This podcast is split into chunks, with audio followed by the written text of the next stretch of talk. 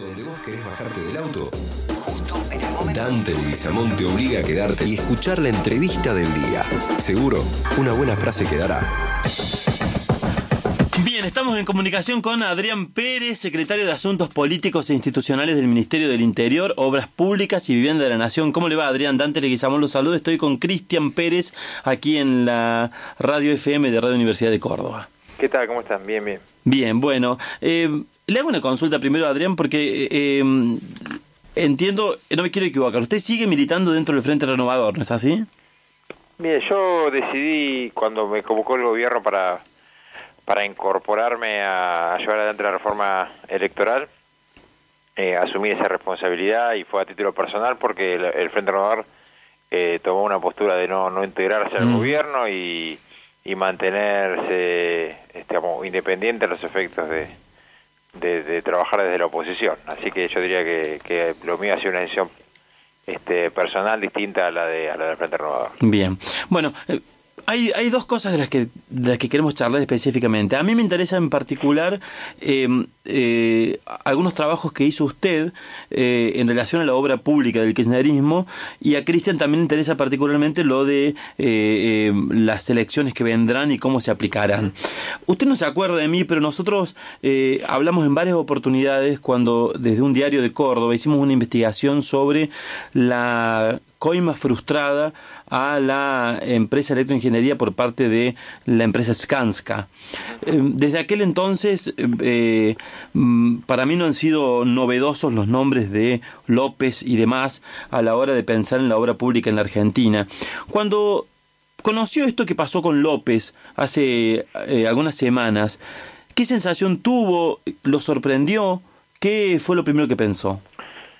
No, obviamente sorprendió lo, no sé, lo, bizarro de la situación, digamos, ¿no? Pero no, yo, al igual que vos planteabas, no, no desconocíamos la situación. No, en el año 2005 hicimos un primer informe sobre obra pública, donde ya señalábamos que había unos sobreprecios enormes en materia de obra pública, que había un proceso de cartelización, donde había muy pocas empresas ganando la obra pública, en general en empresas provenientes de Santa Cruz eh, y, el otro dato eh, claro era que bueno que eso implicaba que de alguna forma esa plata volvía a los a los funcionarios este ese sobreprecio volvía a los funcionarios. Y quiénes eran los responsables de eso bueno Néstor Kirchner obviamente pero este Julio Devido eh, José López eh, Ricardo Jaime y del sector privado básicamente Lázaro Báez Cristóbal López pero y, otras empresas. Este, la más importante siempre fue Austral Construcciones eh, así que yo diría que no, no me sorprendió. Eh, en un punto me indignó como a, como a la mayoría de la ciudad y en un punto también me puso contento después de que efectivamente podamos empezar a, a tener responsabilidades penales sobre aquellos que cometieron delitos durante tantos años. Ahora, eh, yo le reconozco a usted esa, ese trabajo porque además Adrián Pérez, y esto es bueno que la gente lo sepa, no solo planteaba cosas, sino que, y a mi entender, a diferencia de otros actores del ARI como Lilita Carrió, Adrián Pérez eh, producía informes que aportaban prueba para entender el fenómeno de esa obra pública. Pero un tiempo después, Adrián, me imagino que usted para ver eso también habrá estudiado lo que pasó antes del kirchnerismo en la obra pública, que es muy parecido a lo que pasó durante el kirchnerismo, y le quisiera preguntar sobre eso y también sobre si usted ve que algo cambió para que no siga pasando durante futuros gobiernos lo mismo en relación a la obra pública. Sí. Yo diría que sobre antes, este, en la Argentina siempre hubo mucha corrupción.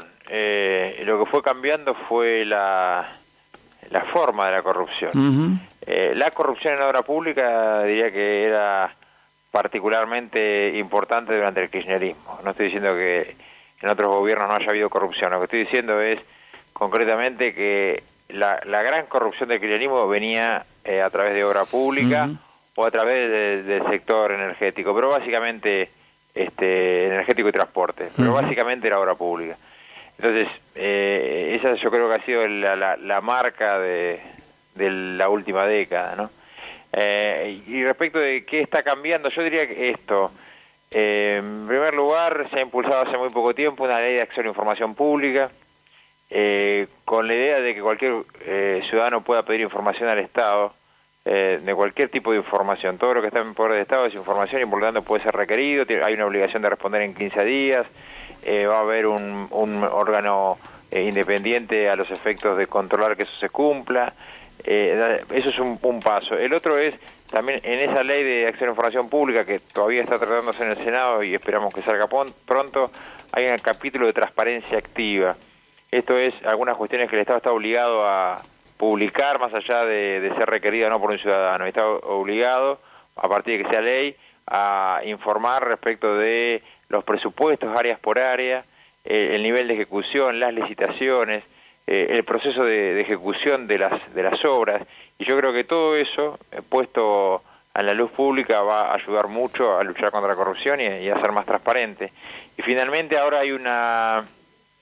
Se está trabajando en un esquema que implica esto, la publicidad de, eh, en, internet de los de los pliegos sin necesidad de que haya compra la la existencia de un prepliego en donde hay un, proceso previo de participación ciudadana y de impugnaciones antes de que se haga eh, el pliego definitivo eh, el tema de un, un registro de, de constructores eh, que vaya evaluando a los constructores que tienen alguna obra y en caso de que no, no, haya cumplimiento por parte de los constructores de los constructores salen del registro y por lo tanto no pueden tener obras con el Estado.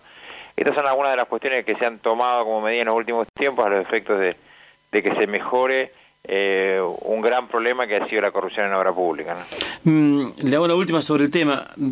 Yo reconozco el valor de estas leyes. La ley sobre el acceso a la información me parece que entra a regir dentro de bastante tiempo y mientras tanto uno ve que, eh, bueno, el otro día se anunciaba un ambicioso plan de obra pública de 150 mil millones. Eh, por otro lado, cuando se planteó la necesidad de que eh, se se controle si los eh, beneficiarios de esa obra tienen algún lazo sanguíneo o, de, eh, o, de familiaridad con funcionarios del gobierno, hubo como un freno en ese sentido. Y la pregunta que, que me hago es, eh, una cosa es que existan estas normativas y otra cosa es que uno vea una decisión política contundente a la hora de, eh, eh, de, tener estos hechos de corrupción. Por ejemplo, usted habla de las audiencias públicas. Estamos ante un problema muy grave con el tema de la audiencia pública del gas que no se realizó y que ah, eh, terminó generando aumentos en todos los, los usuarios. ¿Cuánto hay entre cuán importante es la ley y cuánto falta para que las leyes realmente sirvan para detener este tipo de cosas. Sí, eh, no, yo creo que la ley es, un paso, pero obviamente después tiene que haber cumplimiento de la ley. Y en este caso estamos hablando de cosas que se, se han planteado en proyectos que ni siquiera todavía son ley. Este, pero bueno, también es cierto que eh, el, tiempo de, de, inicio del gobierno son seis meses. Entonces, eh, son procesos que hay que seguir, que es obviamente que se sancione una ley, que vaya a una cámara, que va a la otra, que se revisa y que muchas de estas cuestiones que yo estoy comentando son medidas que no han comenzado a, regir eh, por este proceso. Luego, una vez que esté la ley, lo que hay que hacer es controlar que efectivamente se cumpla y obviamente que si hay algún incumplimiento, este, tiene que haber eh, gente para eh, controlarlo, denunciarlo, la propia justicia investigarlo, si no, nada funciona. O sea, si, si, seguimos en la misma, si la ley no se cumple y la justicia mira para otro lado, eso ya lo vimos, así que esperemos que eso... ¿Y Bonadío, ¿y Bonadío representa la justicia que a usted le parece que puede controlar esas cosas? No, no, yo creo que al contrario, creo que una, una de las cuestiones que tenemos que revisar es el tema de la justicia federal en general, porque indudablemente si, nada, si no hemos tenido hasta ahora sanciones en materia de, de estos delitos de corrupción que ahora se han empezado a investigar, han tenido que ver básicamente con que una justicia federal miró para el otro mm. lado. Entonces, este, eso es una de las cosas que creo que amerita que pongamos, empecemos a, a, ver, ¿no? ¿Qué es lo que ha ocurrido con la justicia federal en la Argentina? Empiezan a investigar ahora básicamente porque hay un cambio en el clima político, porque hay una demanda social muy fuerte y porque eh, el elemento más fuerte además es que lo vimos todos, o sea, ya la justicia no podía seguir mirando para otro lado. Todos vimos la rosadita, todos vimos los eh, López enterrando la plata, a partir de eso que ha sido eh, eh, tan gráfico, tan claro para todos, bueno, la justicia no lo pudo obviar, pero esto no, digamos, no, no, no, no es óbice para que en algún momento y pronto empecemos a revisar el accionar de la justicia federal. Creo que el tema de la auditoría sobre, las, sobre la justicia federal que se ha planteado desde el Colegio Público de Abogados y alguna gente en el Consejo de la Magistratura puede ayudar. O sea, que concretamente alguien audite qué es lo que ha pasado en los últimos años y qué es lo que pasa hacia adelante también con los jueces federales y cómo no han avanzado las causas de corrupción. ¿no? Estamos hablando con Adrián Pérez, secretario de Asuntos Políticos e Institucionales del Ministerio del Interior, Obras Públicas y Vivienda de la Nación. La última pregunta, antes de despedirlo, Adrián, y le agradecemos mucho la charla y, la generosidad de hablar con nosotros. Con su historia, después de lo que hablábamos recién de eh, eh, la denuncia sobre los negociados de la obra pública en la gestión pasada intento que se salga de su rol de funcionario, no sé si lo podrá hacer, pero cuando ve que una persona muy cercana al presidente como Nicolás Caputo es beneficiado con obras sistemáticamente desde los últimos seis meses. ¿Eso qué le genera? Si bien no puede sospechar o no sospechar, pero ¿qué le genera? ¿Qué impresión tiene conociendo cómo ha funcionado en este país el tema anteriormente? Sí, yo eh, eh, la, verdad que lo que creo con esto es, eh, yo he averiguado, no, no ha habido concesiones eh, a, a, Caputo desde el gobierno nacional, entiendo yo. bueno, ganó licitaciones, digamos. no, pero no, no, no con el gobierno nacional en los últimos seis meses. Ah, bueno, en la ciudad ganó muchas. En la ciudad creo que, que tenía. No, indudablemente ahí es una empresa que hace mucho tiempo que hace este, se dedica al tema obra pública, creo que no ha sido el gran proveedor eh, en la ciudad de Buenos Aires. Objetivamente, lo digo, más allá, puede gustar más o menos, pero no es que ha sido el gran proveedor en la provincia, no, no es la situación de la obra, de lo que ocurrió al contrario en el kirchnerismo, ha sido un proveedor eh, más, entiendo. Lo que hay que hacer es forzar, eh, fortalecer absolutamente los los mecanismos de control y para que las licitaciones sean muy transparentes y para que además de eso los precios tengan que ver con el valor del mercado. Esta es la clave, porque lo que pasaba con, eh, con las otras licitaciones, por eso hago la, me parece que tiene diferencias importantes. Con Lázaro Báez, que era alguien que no venía del rubro, de repente montó una empresa, era un empleado bancario, montó una empresa de obra pública, pasó a ser el principal proveedor de obra pública y, y, la, y el valor de las obras no tenían relación con el valor eh, del mercado. Y esto, digamos, entonces hay una diferencia abismal entre una cosa eh, y la otra. Yo sí creo que, que en todo lo que tenemos que trabajar es para que haya eh, mucha transparencia y, mucho control. Y, ojalá que durante este gobierno, eh, digamos, ocurra eso, que haya mucha transparencia, mucho control y que si alguien hace alguna cosa mal, bueno, caiga todo el peso de la ley en serio y que la justicia empiece a trabajar de otra forma.